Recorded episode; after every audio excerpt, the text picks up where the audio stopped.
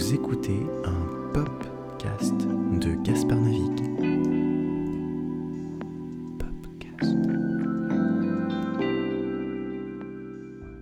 Gaspard m'avait proposé de lever l'encre en prononçant quelques mots écrits par lui, mais pour que la tempête ne se lève pas lors de la traversée, j'utiliserai les miens. Aujourd'hui, ce n'est pas un petit ruisseau que votre capitaine vous proposera de découvrir, mais c'est un océan planétaire incontournable que Gaspard navigue depuis de nombreuses années, Lady Gaga. Je vous souhaite donc une bonne traversée en espérant que Gaspard ne fasse pas surchauffer les moteurs.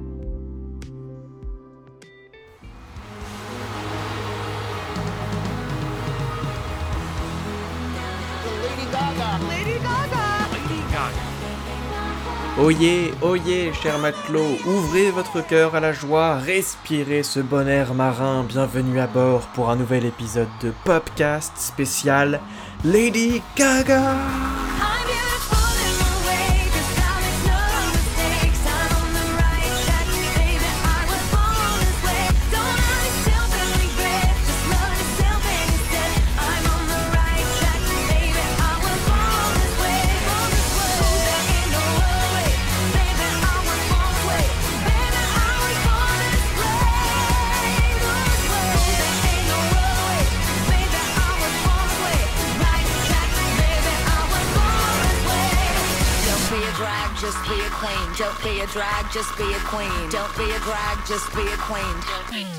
Ah, Gaga. Je crois que tous les gays de ma génération ont une histoire avec elle, et je pourrais, comme beaucoup d'entre eux, vous faire une dissertation entière sur sa carrière ou sur son impact sur ma vie.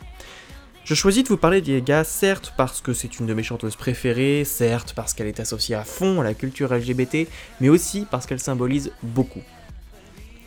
Fille de l'immigration italienne aux États-Unis, femme bisexuelle qui défend férocement les droits des personnes LGBT, mère de milliers de petits monstres, nom qu'elle choisit pour ses fans, elle utilise sa voix pour rendre beau la différence en chacun de nous.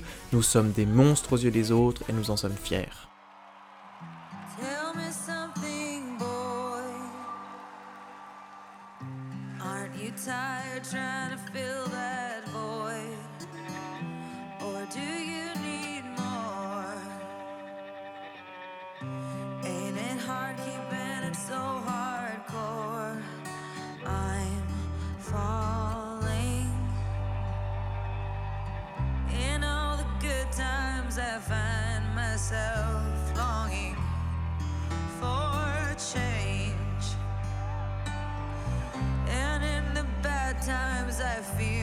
Myself.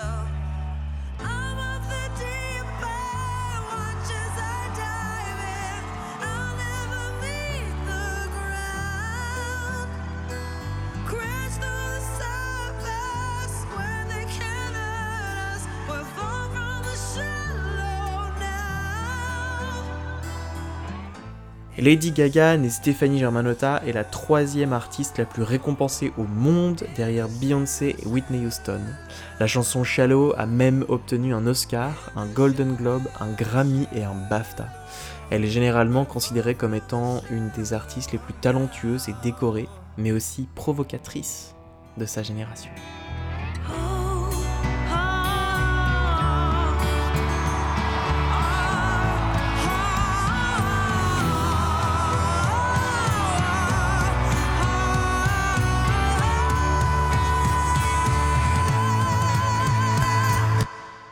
Gaga, c'est plus qu'une belle voix.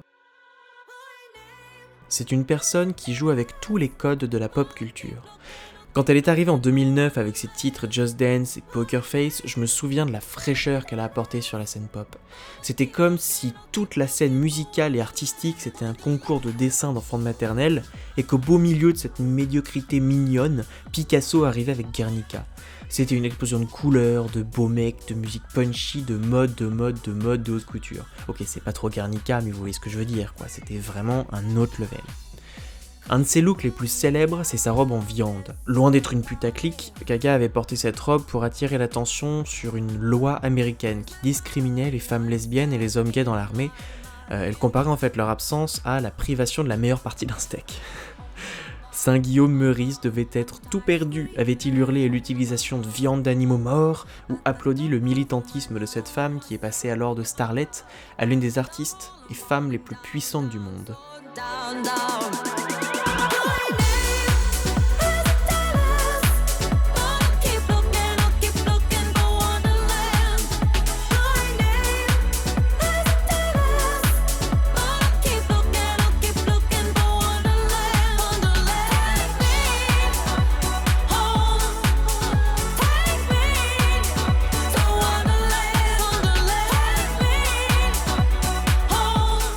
Chaque sortie d'album de Gaga a coïncidé avec quelque chose dans ma vie.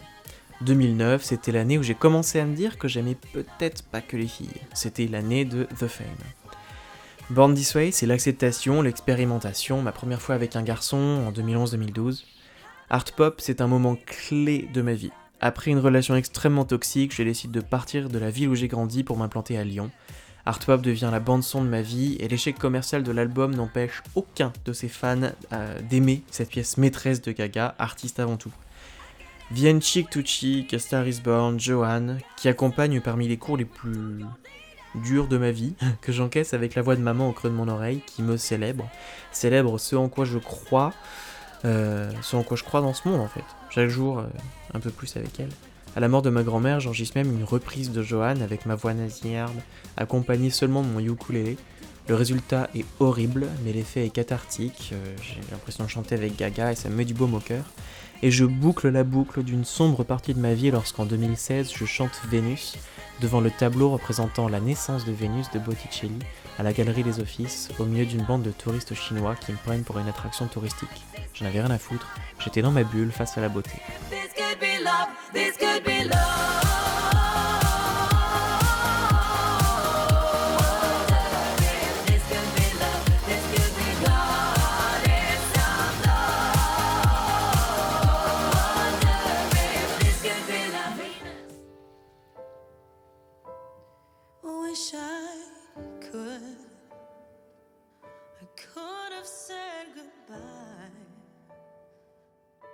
Gaga chante contre le viol, parle ouvertement des agressions qu'elle a subies. Elle met en avant des personnes LGBT. Elle parle et fait parler au moment des manifestations Black Lives Matter. Elle ne fait pas que mettre deux trois drag queens dans un clip, elle revendique son passé de pianiste dans les bouges new-yorkais aux côtés de drag queens, de club kids, de monstres de la nuit.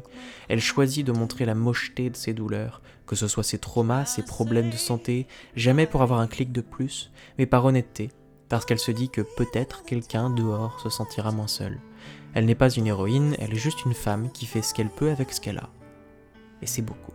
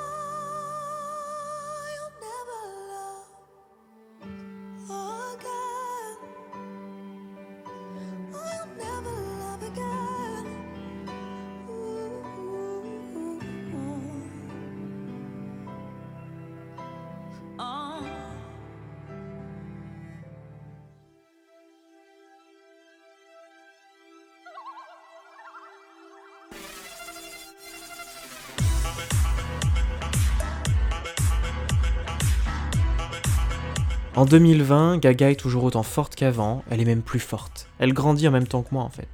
Lorsque Chromatica sort, en plein confinement, je passe mes journées à écouter sa musique. J'ai 13 ans à nouveau, j'ai 17 ans, j'ai 21 ans. Je pleure de voir à quel point j'ai grandi depuis cette époque et d'à quel point j'ai avancé, de qui je suis devenu, de qui j'étais, qui je veux devenir. C'est le pouvoir de la musique, c'est le pouvoir de la bonne musique.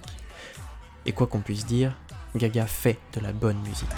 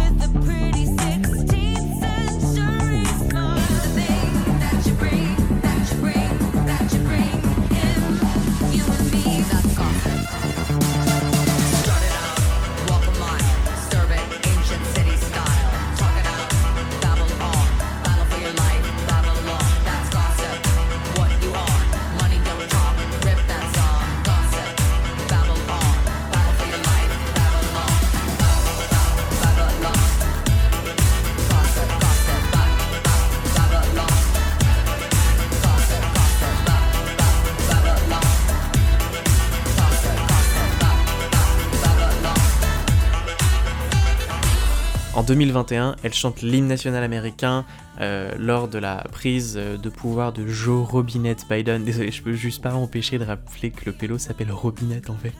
Euh, donc, elle chante la prise de pouvoir de Joe Biden. Et on a encore l'opportunité de voir cette femme, un peu cette mère ou grande sœur finalement, qui se bat à nos côtés, qui m'a apporté tellement. Et elle est là, au summum de la puissance du monde, elle côtoie les dirigeants d'un des plus grands pays démocratiques de la planète, et elle nous montre que les monstres, comme nous, avons notre place partout.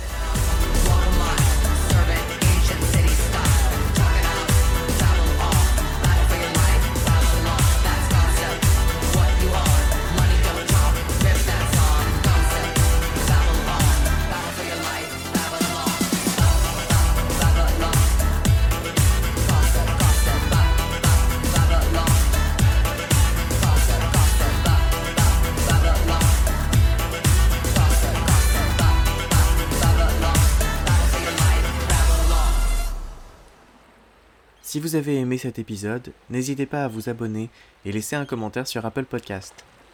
Rejoignez-moi sur les réseaux sociaux, Gaspard navigue partout. Si vous souhaitez me soutenir encore plus loin, le lien de mon Kofi est disponible dans la description de l'épisode.